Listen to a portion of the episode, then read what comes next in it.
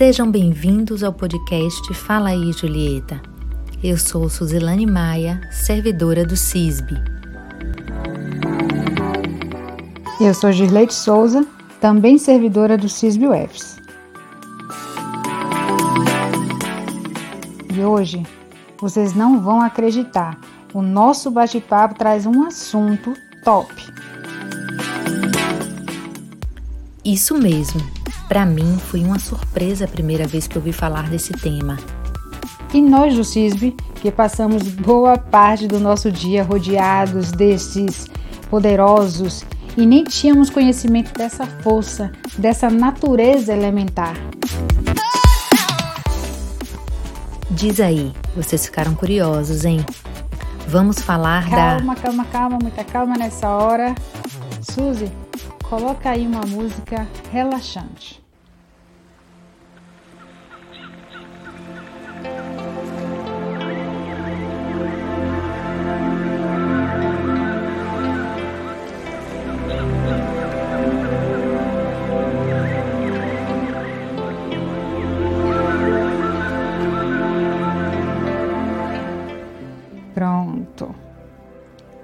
Agora sim. Hoje o assunto é biblioterapia. E a nossa convidada é mais que especial. É bibliotecária, empreendedora, terapeuta, Kate Nunes. Seja bem-vinda, Kate. Olá, Suzilane, olá, Girleide, olá a todos que nos ouvem. É, primeiramente, quero agradecer né, pelo convite de vir falar desse tema que eu tanto amo e tem feito parte aí da minha vida é, há algum tem, um tempinho, né, que é a biblioterapia. Muito obrigada mesmo e vamos lá. Kate, conta pra gente do que se trata a biblioterapia. É um tema novo? Então, Girleide, é, a biblioterapia ela não é uma prática tão nova assim, né? Na Grécia, no Antigo Egito, já se tinha essa prática, mas é claro que não era com esse nome. Mas o livro, a leitura, ele já tinha esse potencial terapêutico. Você se apresentava com alguma enfermidade, então o responsável, né, pela biblioteca, que era chamado local de cura da alma, que guardava lá os escritos, recomendava algo para você ler quem sabia ler, no caso, meditar naquilo e é que aquilo fosse usado de alguma forma para curar a sua enfermidade. Mas com essa nomenclatura, biblioterapia é, já é um termo mais recente, sim, principalmente dentro da, da biblioteconomia, né? E falando assim do que se trata, a biblioterapia ela vai ter aí vários conceitos, né, algumas vertentes para atuação, mas ao pé da letra ela significa terapia por meio dos livros ou de um material bibliográfico, né? E para trazer um exemplo mais simples e ver que o nome pode até ser novo, mas a, a prática também já se faz presente na nossa vida, eu costumo, né, de vez em quando, é, é perguntar se algum livro é, já mexeu profundamente com você, se uma poesia já acalentou um, um, sentimento né, de inquietude que você tinha, é, se alguma obra você leu e diz: caramba, minha vida, esse, esse autor escreveu isso para mim, ou se alguma obra já te fez tomar uma decisão na vida, né? Então você já teve contato com a biblioterapia. E quando a gente fala da biblioterapia, a gente costuma ligar muito ao objeto livro, ao material né, bibliográfico, e, mas ela pode ser aplicada em outros suportes, né, que sejam literário, um quadro, né, é, figuras, imagens. E tem né, profissionais até que já atuam com a questão de séries, de, de filme. Então ela é um pouquinho mais ampla e eu acredito que eu vou contemplando um pouco mais dentro do nosso bate-papo. Como funciona a biblioterapia? Qualquer pessoa pode utilizar? Ah, legal. Então, meio que eu já dei um spoiler, né? Na pergunta anterior sobre como funciona a biblioterapia. É, mas então eu vou antecipando que é, não tem contraindicação, qualquer pessoa pode utilizar. E aí a biblioterapia vai funcionar dessa forma mais intuitiva em casa. Eu nem sei que isso é biblioterapia, mas eu né, estou com uma obra e está me gerando sensações, reflexões, decisões. E então eu estou tendo contato com a biblioterapia e dentro de um trabalho é, dentro de um trabalho mais estruturado, em quem né, atua com a biblioterapia vão ter os círculos de biblioterapia, né, as rodas, que são é, o momento de, dessa partilha, digamos, literária, onde as pessoas participam e o, o mais enriquecedor de fato é a troca, né, é, que é gerada nesse momento. E tem alguns profissionais que atuam com a biblioterapia de forma individual, né, que chamam de sessões de biblioterapia. Então, vai depender muito do, do profissional que vai estar conduzindo esse momento e quais são as formas de atuação que ele utiliza. Até porque vão ter os tipos de biblioterapia e aí a gente vai se identificando e cada um vai colocando ali o seu toque nesse momento e, e direcionando esse trabalho. Mas não tem contraindicação mas é claro, né? Ah, Kate, vou desenvolver um projeto, é no asilo, é no hospital. A gente precisa ter um cuidado na seleção das obras que vão ser utilizadas, mas não há uma contraindicação com relação a algum público. Essa terapia exclui a terapia convencional ou serve como complemento? Bom, é uma pergunta bem interessante, né? E de vez em quando as pessoas no, nos perguntam de fato isso. Mas a biblioterapia ela não vai substituir uma outra terapia que você esteja fazendo. E sim vai, vai funcionar como um complemento, né? Assim como as outras, as outras não, como as terapias complementares, como a dança circular, yoga, é, arte terapia.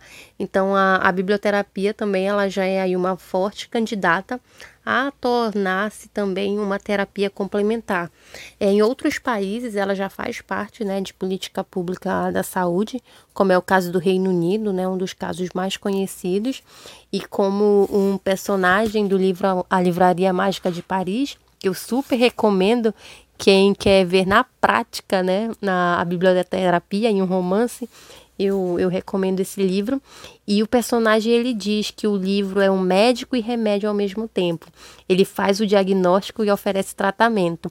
Então, dificilmente um, um livro ele vai fazer mal, mesmo aquele que nos toca profundamente a ponto de te deixar inquieto, te fazer refletir. Mas se você olhar bem, é, tem algo positivo nisso, né? Então, com certeza a biblioterapia ela vem aí para complementar. Uma conhecida minha fez a biblioterapia e melhorou muito o humor, principalmente no turno matutino. No caso, se eu precisar, eu posso ler os mesmos livros indicados para ela e que deram resultados? Ah, que legal, né? Ter o, o, depoimento de que a, a ferramenta é válida, né? Então, você pode ler os mesmos livros, nada impede, mas ninguém garante que você vai ter os mesmos resultados, né? Porque a partir do momento que a gente tem contato com, com uma obra literária, é, a gente traz nosso momento de vida, traz as nossas experiências, vem para aquela leitura ou para ouvir aquela história com a nossa bagagem. Então, quando eu falo que lá no círculo de biblioterapia, um dos momentos mais ricos é o da troca, o dessa partilha, é justamente por isso, né? Na biblioterapia, a gente não tem a preocupação de saber quem é a personagem principal, o que, que o autor quis dizer, qual é a moral, não. É o que aquele texto falou com você. E de repente a Girleide está ali, ela tem uma interpretação do livro que para mim não tem nada a ver, mas a partir do momento que ela começa a trazer a sua percepção, ela me faz olhar aquela situação com com outros olhos e isso resolve alguma questão minha, né? É, me amplia a visão de mundo. Então não é garantido que os resultados serão iguais às pessoas lendo a, a mesma obra, mas é enriquecedor e com certeza vale aí a tentativa. Algumas pessoas podem confundir biblioterapia com livros de autoajuda. Tem relação? São as mesmas coisas? Ah, legal. Eu gosto dessa pergunta, né? Até porque, como eu disse para vocês, é dentro da biblioterapia vão ter conceitos de diferentes autores, assim como terão metodologias também diferenciadas. E o que, que acontece? É, tem uma parte da, da biblioterapia das pessoas que atuam com isso, que vem dizer que esse processo ele deve ser feito com obras literárias, né? É, eu vou me identificar com aquele personagem ou não, vou criar uma repulsa dele e isso vai me permitir, né, é, trazer isso para a imaginação e, e provocar ali a identificação com aquela história e e aí essa mesma corrente vem dizer que o livro de autoajuda já é como uma receita pronta, né? Eu posso ler um romance e ver como que aquele personagem superou várias situações para resolver questões suas. E eu posso comprar um livro de autoajuda que vai dizer os 10 passos para você é, superar os seus problemas. Então, né, uma corrente vem e diz que o, o livro de autoajuda ele é receita pronta, então não seria legal ser aplicado à biblioterapia e sim obras literárias, mas também tem outras pessoas que que atuam com a biblioterapia e vão dizer que todo material é bem-vindo e que se faz sentido eles utilizam, né? Então é, é fica muito a critério do aplicador. Eu particularmente prefiro trabalhar com o material literário, né? É, uso muitas crônicas, muita poesia, é, histórias, né? Contos que são um pouco mais curtos e, e pode ser trabalhado ali em uma hora e meia com o público. Eu não me recordo de ter levado levado para algum momento de biblioterapia algum livro de autoajuda. Mas aí é, quem vai trabalhar com isso ele vai ficar muito, muito à vontade para utilizar esse tipo de obra ou não, mas não são as mesmas coisas. Gente, esse assunto é muito bom. Os livros realmente têm o poder de curar. Obrigada, Kate, por nos esclarecer sobre o assunto e aceitar o convite do CISB. É um assunto que dá assim pano para manga. Eu amo, amo, amo falar, né? Inclusive é, no, no, no Instagram do Conselho Regional de Biblioterapia de São Paulo tem uma live que eu fiz semana passada e tem lá um bate-papo com mais de uma hora sobre a biblioterapia. E, é um assunto assim encantador, e quanto mais eu estudo, mais eu conheço, quanto mais eu vivencio na minha vida e quanto mais eu pratico e vejo resultado na vida das outras pessoas, mais eu me encanto. Né? Eu não sei para vocês, mas eu não tive contato com a biblioterapia na graduação, nunca tinha escutado falar né? Eu já estava aí com acho que oito anos de atuação profissional na biblioteconomia, quando eu tive esse, esse contato com a temática da biblioterapia. E de lá eu comecei a, a estudar, é, aplicar e, e não parei mais. Até porque eu já vivenciava a biblioterapia na minha vida, mas eu não sabia que tinha esse nome e toda uma gama de estudo é, por trás dessa prática. E eu que agradeço né, o convite e estou à disposição aí para maiores esclarecimentos sobre a temática. Qual o seu Instagram para que os ouvintes deste podcast possam lhe acompanhar e saber mais sobre esse tema? É, também, você tem algum livro ou autor para indicar para os nossos ouvintes que queiram se aprofundar no assunto biblioterapia? Ah, legal, meninas. Então, eu, Kate, né? Eu atuo ainda como funcionária pública e, paralelo a isso, eu desenvolvo um projeto que é a Coal Experiências Formativas, né? Vou só letrar aqui, que é para que vocês possam seguir no Instagram. É K-U-A-U underline experiências e lá eu dou uma ênfase maior nesse meu trabalho com a biblioterapia, com a literatura, né, com a, a mediação da leitura, essas questões. E então lá eu divulgo, né, a minha oficina de introdução à biblioterapia, que agora é no formato online, para aquelas pessoas que querem conhecer um pouco mais, saber de que forma pode aplicar isso no seu ambiente de trabalho, seja ele qual for, porque a biblioterapia nela não tem restrição de público, pode ser na escola, pode ser na faculdade, pode ser dentro do ambiente corporativo. Então, né, eu tenho essa, esse, esse, serviço, né, dessa oficina. Lá eu também divulgo as rodas de biblioterapia. E já que eu falei da oficina, né, eu vou fazer a propaganda também do nosso podcast. A primeira turma dessa oficina saiu tão encantada e a gente começou a compartilhar esses textos que de alguma forma foram... É, terapêuticos nas nossas vidas que a gente acabou criando um podcast que é o Leitura com Afeto podcast e toda quinta-feira, às 7 horas da manhã, a gente tem episódio novo. Então, vocês podem estar seguindo aí, acompanhando também um pouco é, desse trabalho aí colaborativo de um grupo de mulheres. E é um pouco disso. Qualquer dúvida, né, podem me contactar aí nessas redes, a qual também está presente no, no Facebook. Com relação a livros, é, você vai encontrar já uma literatura bem bacana com relação a esse tema, que foi onde eu comecei, né? Quando a biblioterapia me encontrou e eu senti a necessidade de me capacitar para poder colocar isso em prática. Então, um livro que foi primordial foi o Vivências em Biblioterapia, é da biblioterapeuta Cristiana Seixas, que é psicóloga e para mim é uma referência na biblioterapia no Brasil. Sou fã e super recomendo esse livro livro ele me deu uma base muito bacana porque ela conta como que ela começou esse processo, como que ela fez os encontros, ela dá dica de livros, como que as pessoas começaram a participar. Então ele funciona como uma espécie de manual mesmo, né? Então super recomendo. É, aí tem o do Dante Galian, que é a literatura como remédio.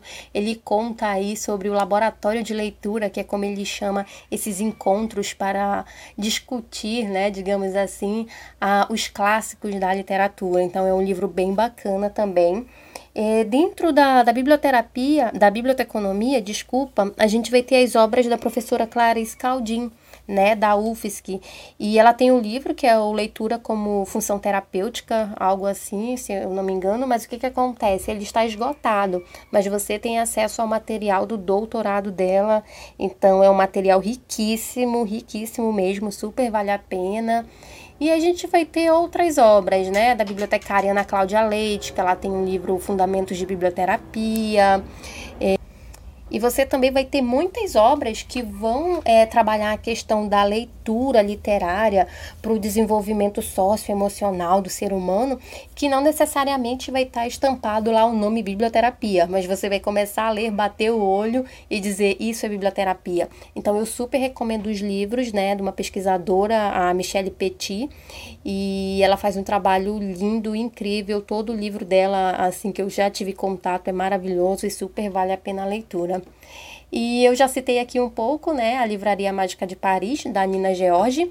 Ele é um romance, né, então é, é um livro, uma obra literária, ela não é uma obra técnica, mas você aprende muito, mas muito mesmo de biblioterapia com o personagem principal desse livro, que ele tem, né, ele, ele tem uma farmácia literária e ele indica livros para as dores de todo mundo que acaba aparecendo lá nessa livraria.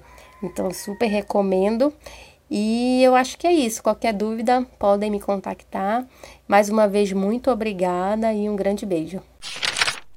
Agora que você já sabe o poder que os livros têm em nossas vidas, que tal seguir a dica do nosso Li Recomendo com estudante de biblioteconomia e colaborador do CISB, Murilo Jesus? Meu nome é Murilo Jesus, sou estudante de biblioteconomia e funcionário do CISB UFS. O livro que eu vou recomendar se chama Caixa de Pássaros, do autor Josh Malerman. A história começa quando começam a ocorrer acidentes e suicídios em uma quantidade preocupante pelo mundo, sendo o assunto mais falado nos noticiários. É, juntamente com isso, nossa protagonista Mallory acaba descobrindo que está grávida. O livro vai contar, tanto no presente, é, quatro anos e meio após o início dessa crise, e com flashbacks do passado, de uma forma bem fluida, que não vai confundir de forma nenhuma a cabeça do leitor. É, o que acaba se descobrindo é porque as pessoas estão enlouquecendo e se matando é que é, elas estão enxergando algum tipo de criatura que aparentemente parece invisível, mas quando você enxerga, você enlouquece. E para sobreviver, as pessoas começam a se trancar dentro de casa, tapando portas e janelas, evitando total visibilidade do lado de fora. E quando sair, só sair com os olhos vendados. Depender completamente do, da audição e dos outros sentidos. É, atualmente, no presente, Melody tem que cuidar dos seus dois filhos e tentar achar um novo local seguro para eles. É um, um livro extremamente tenso, mas com toques de terror também. E para quem gosta de suspense, é ideal. É, o livro foi adaptado para um filme pela Netflix, que também está incrível, foi muito bem adaptado muito bem feito. E é essa a minha indicação. Eu espero que gostem. Aproveitem e leiam outros livros do autor, se gostarem, pois tenho certeza que vão gostar. É isso aí. Tchau, tchau. Muito bom. Esse vou ler também. Então, pessoal, navegue nos livros, cuide-se e não se esqueça, acompanhe a gente na homepage, Instagram, Facebook e no nosso canal do YouTube. Os endereços estão na descrição deste podcast. Acompanhe mesmo, vem muitas, mas muitas novidades por aí. Recomendo até ativar o sininho do YouTube, que é para não ficar de fora, tá certo? Forte abraço, tchau!